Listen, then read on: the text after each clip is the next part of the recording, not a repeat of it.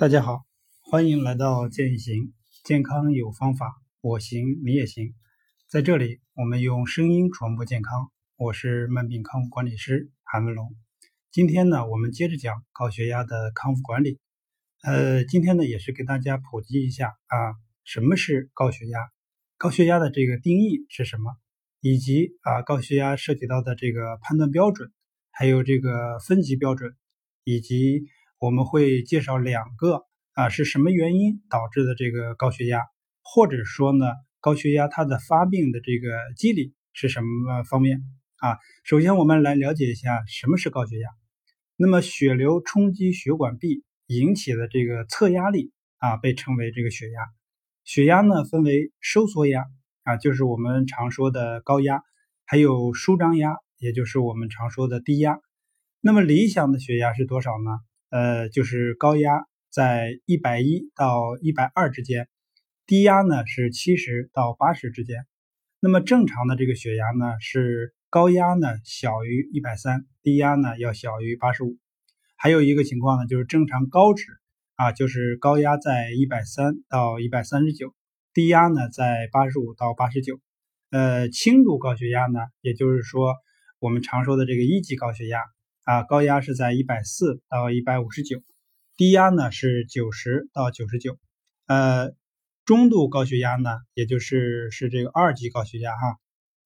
那么高压呢是在一百六到一百七十九，呃，低压呢是一百到一百零九，呃，重度高血压，呃，也就是三级高血压，呃，高压呢是大于等于一百八啊，低压呢是大于等于一百一。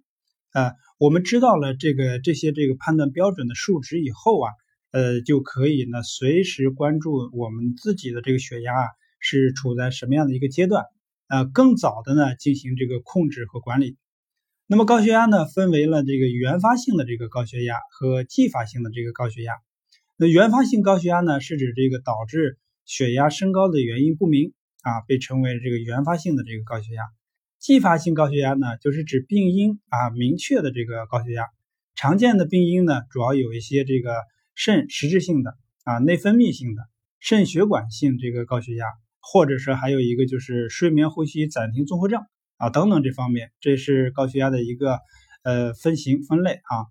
那么我们要根据这个高血压的这个发病机理，呃，我们呢重新进行一些这个分类。呃，下面呢，我们将这个一一呢给大家做一个介绍哈。首先一个呢就是高血容量的这个高血压，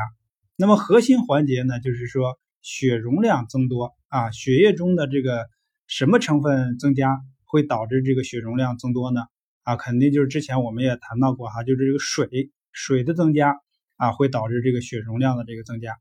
呃，血液里面的水的增加呢，呃，会导致哈这个血容量。呃，增加，那么主要的一个诱因呢，就是钠的增加。呃，水呢，随着钠增加而增加，而导致了这个血容量直接增加的呢是水，而水增加的原因是钠的这个增加，所以钠呢只是一个诱因。呃，就是钠盐摄入超标啊，晶体渗透压呢就会升高，会传达到这个下丘脑。那么下丘脑呢会分泌两种激素，呃，一个呢是抗利尿激素。啊，这个激素呢，就是说让这个呃尿呢排不出去，就是尿少，啊水呢就会聚集在体内，呃这个激素多了以后呢，也会产生渴的感觉，就是不往外排，呃这个尿不排不出去，还要不停的去喝水，所以你想一想，我们身体当中的这个呃水的这个含量是不是会越来越多？啊血容量呢也会增加，那么下丘脑呢还会分泌一种。呃，肾上腺皮质释放激素啊，这种激素呢是指挥垂体的，就是和脑垂体的这个呃肾上腺素释放激素的受体结合，然后呢激活这个垂体细胞啊，释放这个促肾上腺素啊，分泌这个糖皮质激素和盐皮质激素。那么盐皮质激素呢，里面有一个就是这个醛固酮啊，那醛固酮的作用是什么呢？就是具有这个保水保钠的。啊，所以水的容量呢又又会增加了啊。高容量的这个高血压呢，一个是盐摄入超标，啊，超过了这个肾脏能够排出去的这个能力，导致了盐呢在体内聚集。啊，如果吃的盐呢没有超过肾脏排出的这个能力的话，呃，就不会出现这个高呃血容量的这个高血压。呃，如果一个人一天能够排出十克盐，那么一定要摄入十克盐。如果不摄入十克盐的话，就会出现细胞的兴奋性降低，会出现疲乏无力，然后呢也会出现这个抽啊抽搐。呃，夏天你比如说这个出汗比较多的啊，呃不能够及时补充这个水和盐，那么就会出现这个抽搐了。那么盐吃多的这个高血压呢，就是要减少盐的摄入，要把体内的盐呢排出去啊，盐排出去呢，就是水呢也就排出去了。啊，血容量呢就会降低。我们要做这个呃康复高血压，一定要找到这个发病的原因和发病的过程。啊，临床用的是这个利尿剂啊，利尿剂呢是具有这个排水排钠的这个作用啊，所以我们要针对每个人的这个情况呢，做一个呃个性化的一个分析啊。呃，另外一个呢就是说，第二个发病机理啊，就是包括了这个血管。啊，这个痉挛型的这个高血压，这个呢就是典型的这个呃应激，就是我们说的这种压力啊，压力增大以后呢，就会使我们的这个交感神经啊呃兴奋，还有就是儿茶酚胺的这个分泌呢会增多，就是在压力的这个情况下啊，呃会刺激我们的大脑皮层啊，就会把神经呢往下这个传导，传导到这个蓝斑。那么大脑里呢有这个神经元啊聚集的地方，蓝斑呢往下传导啊，传导到这个植物神经的这个交感神经，啊，交感神经呢就会引起这个兴奋性增高啊。那么交感神经呢可以直接支配这个血管的平滑肌啊，大脑神经呢通过这个脊髓，在胸腔或者腹腔里呢有这个交感神经包体聚集的地方啊，我们叫做这个交感干。呃，交感神经有分布到内脏的，也有分布到皮肤的啊，等等这些方面的这个血管平滑肌上。呃，血管平滑肌呃一旦兴奋，那么呢就会导致呢呃血管的这个平滑肌痉挛啊，管腔的变窄，血管收缩啊，血容量没有减少，血管的容量呢在减少，那么会导致呢血压升高啊，形成这个高血压。还有呢，就是这个交感神经兴奋啊，呃，交感神经通过内脏分布到肾上腺髓质啊，是通过神经直接来支配的，而不是通过激素来支配的，直接使这个肾上腺髓质啊这个兴奋性增高，那么分泌的就是儿茶酚胺啊、肾上腺素和去甲肾上腺素。那么肾上腺素呢，具有外周的。呃，小血管痉挛的这个这方面的一个作用啊，比如说我们的皮肤，还有我们的这个胃肠这些脏器，呃，都会痉挛。那么让这个支气管，呃，就是肺部，它这个血管是扩张的；让冠呃冠状动脉血管是扩张的；让脑部的血管呢是扩张的啊；让肌肉里的这个血管是扩张的。那么去甲肾上腺素呢，是让全身的这个血管痉挛。最终呢，让外周小血管痉挛，让这个血压升高啊。还有一个作用呢，就是在这个心脏的地方，那么让心肌收缩力量增强啊，血管痉挛啊，管腔变窄，那么心脏力量增强啊，心率增加，是让参与这个血循环的这个血量啊，相对性的这个增加，血管阻力呢就会增加啊。这个血管变窄呢，血容量相对增加。会进一步的呢导致这个血压的升高，呃，所以说这个压力啊引起的这个高血压，呃，是很多药物呢没有办法是对抗的。临床上认为血压啊这个压力引起的这个高血压，一个呢是血管痉挛，还有一个呢是心率增加，嗯，还有一个就是心肌收缩力量增强。对于这三种情况呢，我们肯定要用到三种药物，呃，一种呢就是扩张血管的。